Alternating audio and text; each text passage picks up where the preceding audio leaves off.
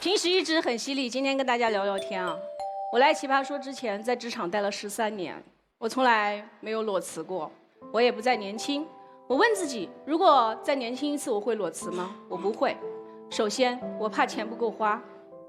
我从小缺钱，我受够了那种窘迫和不安，我不愿意伸手为别人要钱，我就想工作能够让我自给自足，我才能够得到自由。我从来不要求老板对我非常好，我理解他们不把我当人，因为我认识的老板，他们也不把自己当人。哼，我之前跟了一个老板五年，他是我最敬佩的人，我也很震惊，他几乎不用睡觉。那时候我还不认识奇葩说导演组，我不知道人其实是可以都不睡觉的。一七年我辞职。我给他写了一个信，我说我这次一定要走，因为我要去参加奇葩说，那是我人生最大的可能性。他送了我一束花，写了一张卡片，在上面写着“恭喜你”，那不是可能性，那是你努力的必然。随心所欲是一种习惯，但是我相信坚持是一种可贵的品质。它决定了这个人敢不敢把一些重要事托付给你。我这一生每时每刻都在渴望成为一个值得托付的人，所以我理解不了裸辞。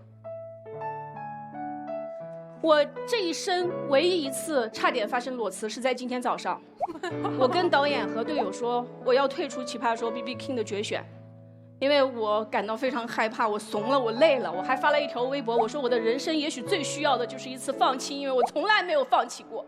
然后我哭了三个小时，我告诉自己不可以，因为还有很多人对我有期待，我必须要用这个充满仪式感的时刻来回应这些期待。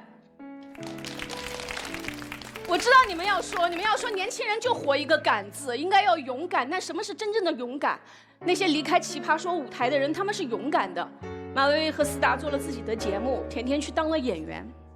人可以退场，但是不可以迷失方向。但是有所有明确方向的离开，都不应该被叫做裸辞。嗯，留在奇葩说舞台上的人更需要勇敢。掌声过后是什么？是无尽的期待、要求和苛责。我们要面对冷落，要面对寂寞。那天，如今在台上说他的淘汰，他们队的淘汰宣言，我泪流满面。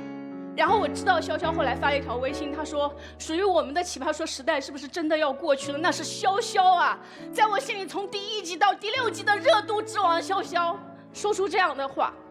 我今天站在这里，我就是想跟这些人说：不要迷失，要坚持，要坚持。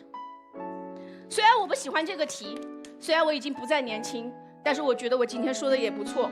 无论结果怎么样，我不后悔，因为我一次一次的用实际行动捍卫了我的持方。我告诉你们，奇葩说哪怕有第十季，只要不开除我，我都还要来参加。我不怕面对那些评论，那些评论说他这一季不行了，那又怎么样？还有下一季，还有下一季。就算再年轻多少次，我也不会裸辞。因为那个坚持在内心有方向的那一份信念，才使我成为了今天的我。谢谢。